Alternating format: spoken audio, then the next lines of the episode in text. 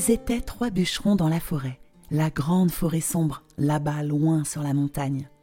Il y avait un petit qui parlait toujours, un moyen qui riait tout le temps, et un grand qui n'aimait ni parler ni rire.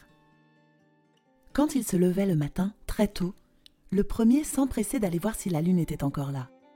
Et il lui faisait un grand, grand discours. Il en faisait aussi aux arbres, au vent, aux lapins, aux oiseaux. La lune, qui connaissait bien ses bavardages, clignait de l'œil et se dépêchait d'aller se coucher. Pour l'obliger à se taire, le vent lui chatouillait le nez. Atchoum Mais l'autre parlait toujours. Les lapins se sauvaient en rabattant les oreilles pour ne plus l'entendre. Les oiseaux, eux, commençaient leur jolie chanson. Alors là, le bonhomme s'arrêtait de parler. Il écoutait leur concert et il était heureux.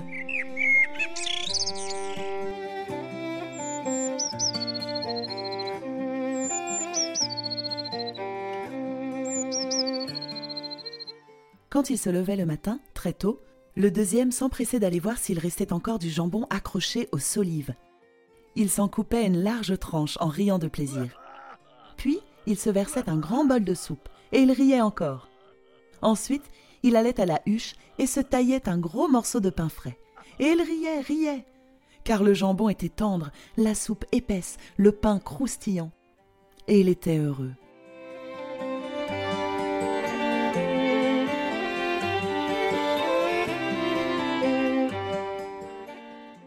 Quand il se levait le matin, très tôt, le troisième, s'empressait de prendre sa grosse hache.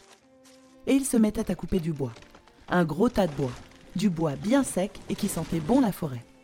Puis, il venait à la cheminée. Il arrangeait les bûches et les feuilles sèches, et il en approchait la flamme de son briquet. Et le feu jaillissait, pétillait, dansait, chauffait la vieille cabane que le vent secouait. Alors le bonhomme se frottait les mains, et il était heureux. Les deux autres arrivèrent vite, pour se chauffer aussi, pour manger du jambon, pour manger leur soupe, pour manger leur pain. L'un parlait, l'autre riait, le troisième croquait en silence, et ils étaient heureux.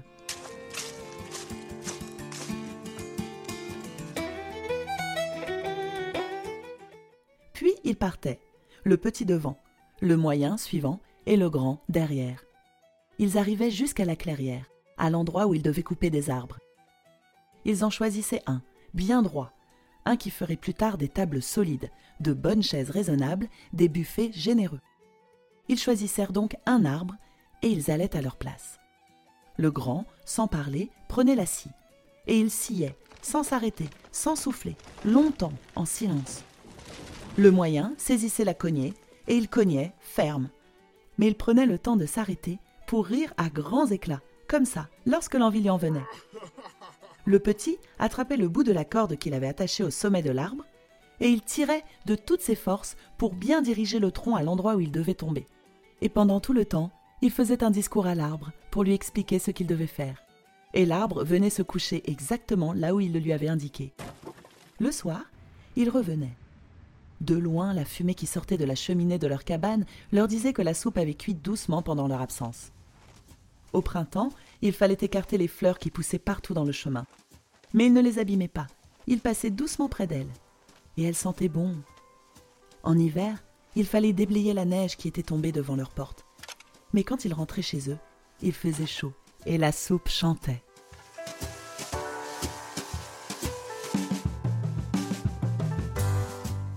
Un soir, ils étaient devant leur feu. Dehors, tout était blanc et le vent secouait les arbres. Tout d'un coup, ils entendirent un cri.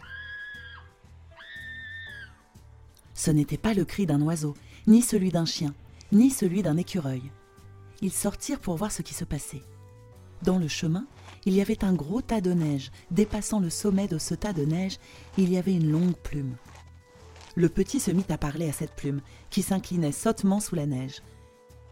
Il lui disait qu'elle avait une étrange idée d'être là, que ce n'était pas la place d'une plume intelligente. Le moyen se mit à rire en sautant comme un diable sur le tas de neige. Le grand prit sa pelle et gratta tout autour de la plume, sans parler. Alors, sous la plume, on vit apparaître un chapeau, puis sous le chapeau la figure, et enfin le corps entier d'une grosse, grosse dame qui criait, qui criait. On ne comprenait rien à ce qu'elle disait. Les trois bûcherons l'entraînèrent dans leur maison. Devant le feu, Elle cria moins fort, et ils comprirent enfin ce qu'elle disait. Je suis la reine. Je suis la reine. Ils lui donnèrent de la soupe, et elle ne cria plus du tout. Mais tout d'un coup, elle se frappa la tête. Mon cocher. J'ai oublié mon cocher dans la neige. Alors les trois bûcherons coururent dehors. Dans le chemin, il y avait un gros tas de neige. Dépassant le sommet de ce tas de neige, il y avait un chapeau haut de forme. Le petit se mit à parler à ce chapeau qui s'affaissait sottement sous la neige. Il lui disait qu'il avait une étrange idée d'être là, que ce n'était pas la place d'un chapeau haut de forme intelligent. Le moyen se mit à rire, en sautant comme un diable sur le tas de neige. Le grand prit sa pelle et gratta tout autour du chapeau, sans parler. Alors, sous le chapeau, on vit apparaître la figure, et enfin le corps entier d'un gros, gros bonhomme qui criait, qui criait. On ne comprenait rien à ce qu'il disait. Les trois bûcherons l'entraînèrent dans leur maison. Devant le feu, il cria moins fort. Et ils comprirent enfin ce qu'il disait. Je suis le cocher de la reine. Je suis le cocher de la reine.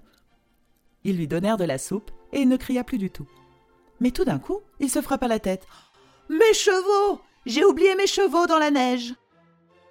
Alors les trois bûcherons coururent dehors. Dans le chemin, il y avait un gros tas de neige. Dépassant le sommet de ce tas de neige, il y avait quatre oreilles. Le petit se mit à parler à ses oreilles, qui s'agitaient sottement sous la neige. Il leur disait qu'elles avaient une étrange idée d'être là, que ce n'était pas la place de quatre oreilles intelligentes et que. Le moyen se mit à rire en sautant comme un diable sur le tas de neige. Le troisième prit sa pelle et gratta tout autour des oreilles sans parler. Alors, sous les oreilles, on vit apparaître la tête, puis le corps entier de deux gros chevaux, et derrière les chevaux, un carrosse entier. Les chevaux hennissaient, hennissaient. On ne comprenait rien à leur hennissement. Les trois bûcherons entraînèrent chevaux et carrosses à l'écurie. Les chevaux hennirent moins fort, et l'on pensa qu'ils voulaient dire Nous sommes les chevaux de la reine Nous sommes les chevaux de la reine On leur donna de l'avoine, et ils ne crièrent plus du tout. La reine demanda du jambon, encore de la soupe, du pain, des pâtés, du fromage, mais on lui dit qu'il n'y avait plus que de la soupe et du pain. Alors elle mangea de la soupe toute la nuit, en donna à son cocher. Elle chanta, raconta des histoires, et se leva le matin pour partir. Mes amis, dit-elle, merci de m'avoir reçu. Pourtant votre maison est mal tenue. Il y a de la poussière dans les coins, il n'y a plus de jambon aux solives, et patata, et vos vestes sont déchirées, et vos chaussures sont trouées, et patati, et patata. Les trois bûcherons avaient le vertige de l'écouter. Ils étaient honteux aussi, et baissaient la tête, car au fond, tout cela était vrai. Lorsque la reine eut fini d'énumérer tout ce qui n'allait pas dans la cabane, elle conclut. Et savez-vous ce qui vous manque? Une épouse, mes amis. Alors écoutez-moi. Bâtissez-vous chacun une belle cabane et venez à mon château. Les filles à marier n'y manquent pas et je vous promets de vous aider. Ce sera mon remerciement. Elle se hissa, grimpa, s'installa dans son carrosse et partit avec son équipage. On vit encore un moment la longue plume de son chapeau qui s'inclinait, le haut de forme de son cocher, les quatre oreilles de ses chevaux, puis plus rien. Tout avait disparu dans le chemin qui descendait. Et les trois bûcherons restèrent seuls, se grattant la barbe, ou le menton, ou la tête. Le petit essaya de parler, et il resta la bouche ouverte, sans rien trouver à dire. Le moyen fit mine de rire, mais lui aussi resta la bouche ouverte, sans rien trouver d'autre à faire. Le grand prit sa pelle, sa hache, sa cognée, s'assit, ses clous, son marteau. Il commença à déblayer la neige, à couper des arbres, à tailler des planches, et à se clouer une vaste et belle cabane. Le moyen l'imita, et le petit en fit autant. Deux jours après, ils avaient chacun une magnifique maison, bien plus belle, bien plus solide que l'ancienne. Ils préparèrent des bûches dans la cheminée, ils accrochèrent un jambon aux solives, ils grattèrent la marmite de la soupe pour qu'elle devienne bien nette, bien brillante, et quand tout fut prêt, le petit dit La reine avait raison, il faut aller nous marier. Au château de la reine, nous trouverons marquise ou duchesse. La reine l'a promis. Nous deviendrons ainsi nous-mêmes ducs et marquis. Notre cabane sera bien tenue et nous aurons. Le moyen lui coupa la parole, par un grand éclat de rire, et se mit à gambader en battant les mains. Le grand sortit de chez lui avec son baluchon et son bâton, et sans parler, se mit en route. Les deux autres le suivirent. Ils marchèrent ainsi pendant deux jours, l'un parlant sans cesse, l'autre riant toujours, et le troisième se taisant. Au bout du deuxième jour, ils arrivèrent dans un village. Une fille, devant sa porte, donnait à manger aux poules. Elle parlait, parlait aux poules, aux oiseaux, aux lapins, aux fleurs. Une autre lavait du linge au ruisseau. Elle semblait d'excellente humeur, car elle n'arrêtait pas de rire, en frottant, battant, rinçant, secouant. Une troisième bêchait son jardin. Elle était calme et silencieuse, mais sa bêche allait bon train. Les trois garçons saluèrent, fort galamment. Ils allaient même s'arrêter, mais le petit se mit à parler très vite tout en continuant à avancer dans le chemin. Nous allons nous marier. Au château de la reine, nous trouverons marquise et duchesse. Nous deviendrons ainsi nous-mêmes ducs ou marquis. Notre cabane sera bien tenue et nous aurons. Le moyen lui coupa la parole, par un grand éclat de rire, et il se mit à gambader en battant des mains. Il le suivit dans le chemin. Le grand poussa un gros soupir, et sans parler, les suivit aussi. Les trois jeunes filles les regardèrent s'éloigner, toutes tristes, et elles reprirent leur travail. Les trois garçons marchèrent ainsi cinq jours et cinq nuits, ne s'arrêtant que pour manger de temps en temps un peu de galette et du fromage, pour boire aux fontaines ou pour se reposer quelques instants sur la mousse épaisse des bois. Il n'y avait plus de neige, car ils étaient bien loin de la montagne maintenant. La neige avait fondu. Il faisait bon. Le printemps arrivait, et il y avait déjà des violettes dans les sentiers.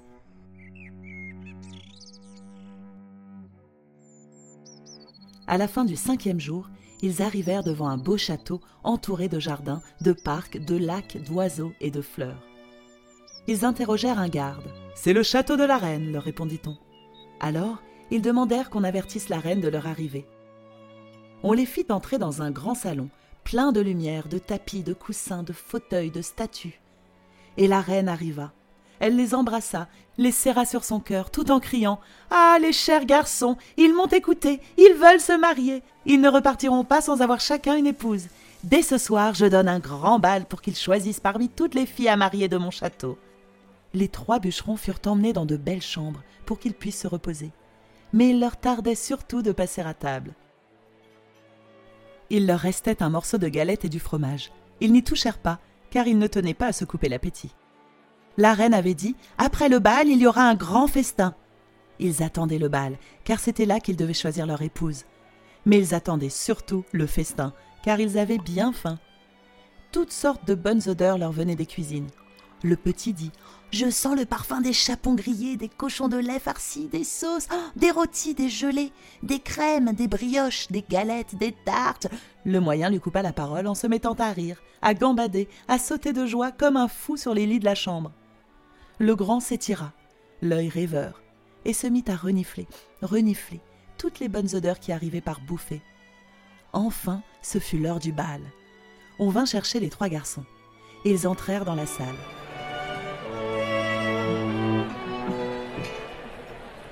Les lumières ruisselaient.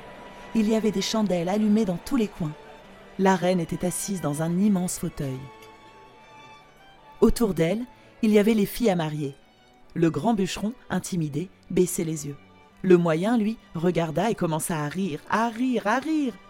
Le petit ouvrit les yeux et la bouche et dit seulement Ciel Alors, le grand regarda à son tour et se rendit compte à quel point ses filles étaient laides. Lèvres minces, nez pointu, grosses, bancales, tordues, chauves, bedonnantes ou plates comme fantômes, malgracieuses, ronchonneuses, ricanantes. C'était un incroyable tableau. Mais la musique commençait, et la reine cria en frappant le sol de sa canne Alors, espèce d'endormi Le petit, affolé, attrapa la première cavalière qui était devant lui. Elle était plus grosse qu'un tonneau de bonne dimension, et en dansant, elle lui marchait sur les pieds et lui écrasait les orteils. Alors, pour éviter cela, il tourna autour d'elle en sautant. Mais plus il tournait, plus elle tournait aussi. Elle tourna tellement qu'elle ne put s'arrêter. Le grand ministre de la reine essaya de l'accrocher au passage, mais il n'y arriva pas. Puis vint le premier chevalier, puis vint le chef des écuyers, puis vint le second vizir, puis le troisième baron du royaume, puis le quatrième page. Enfin, les six à la fois, ils réussirent à agripper la pauvre grosse demoiselle qui tournait toujours. Et tous les sept tombèrent à la renverse sur le parquet de la salle. La reine était mécontente. Le bûcheron responsable s'empressa de filer par une petite porte. Il se retrouva, heureux et soulagé, dans la campagne.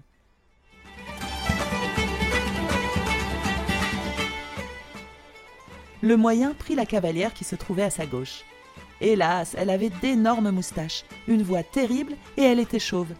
Elle dit Je vous ai choisi pour époux. C'est décidé. Toute la salle trembla, tant sa voix grondante résonna. Alors le garçon se sentit faible, faible à ne plus tenir sur ses jambes. Il se laissa doucement glisser sur le parquet. La demoiselle glapissait et cherchait partout son cavalier. La reine était très, très mécontente. Et le garçon, à quatre pattes, doucement, doucement, quitta la salle de bal par une petite porte, et il se retrouva, heureux et soulagé, dans la campagne.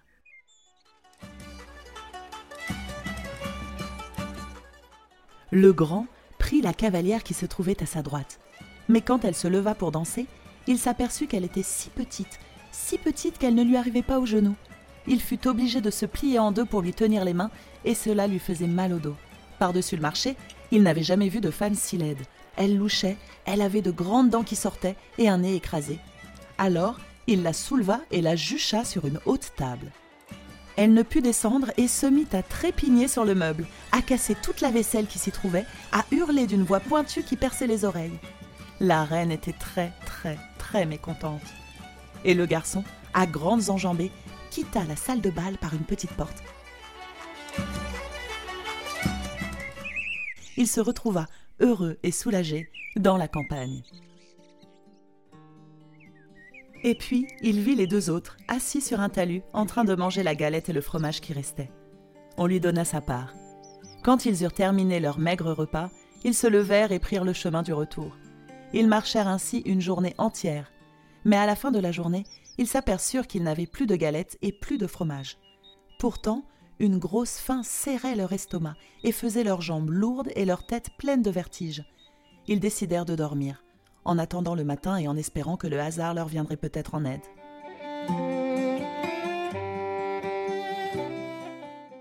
Quand le matin arriva, le grand se réveilla le dernier.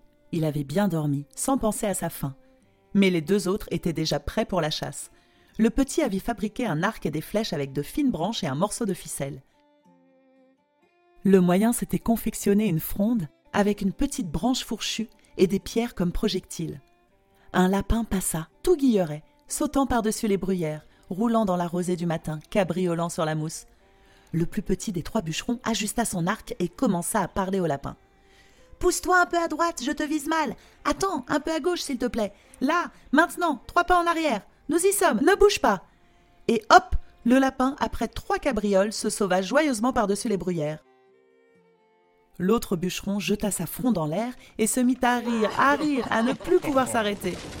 Quant au troisième, pendant cette scène, il avait disparu.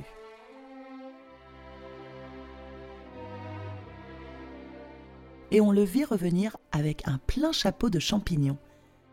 Ils firent du feu avec des morceaux de bois, grillèrent les champignons dans la braise, cueillirent des noisettes sauvages, et ils se régalèrent. Pendant quatre jours et quatre nuits, ils marchèrent, se reposèrent, mangèrent et burent aux sources des bois. À la fin du quatrième jour, ils arrivèrent au village qu'ils avaient rencontré à l'allée. La fille qui donnait à manger aux poules était devant sa porte. Elle parlait, parlait aux poules, aux oiseaux, aux lapins, aux fleurs. L'autre lavait encore son linge au ruisseau. Elle semblait d'excellente humeur, car elle riait sans cesse en frottant, battant, rinçant, secouant.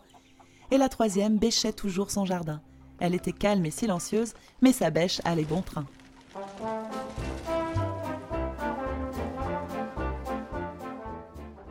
Les trois garçons saluèrent, fort galamment. Ils s'arrêtèrent, fort gentiment, et demandèrent chacun une fille en mariage, fort courtoisement. Au village, on les maria, on fit une grande fête. Et les trois couples partirent. Au bout de deux journées, ils furent à leur cabane, et depuis, ils sont tous très heureux.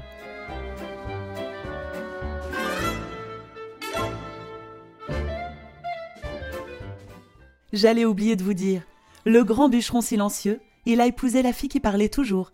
Il n'aimait pas parler, mais il adorait écouter le bavardage de sa femme. L'un parlait, l'autre écoutait, et c'était très bien ainsi. Et le petit bavard avait épousé la silencieuse.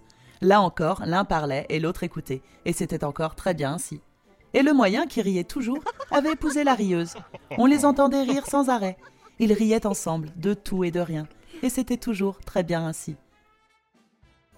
Voilà pourquoi il y a maintenant trois familles très heureuses dans la forêt. La grande forêt sombre, là-bas loin sur la montagne.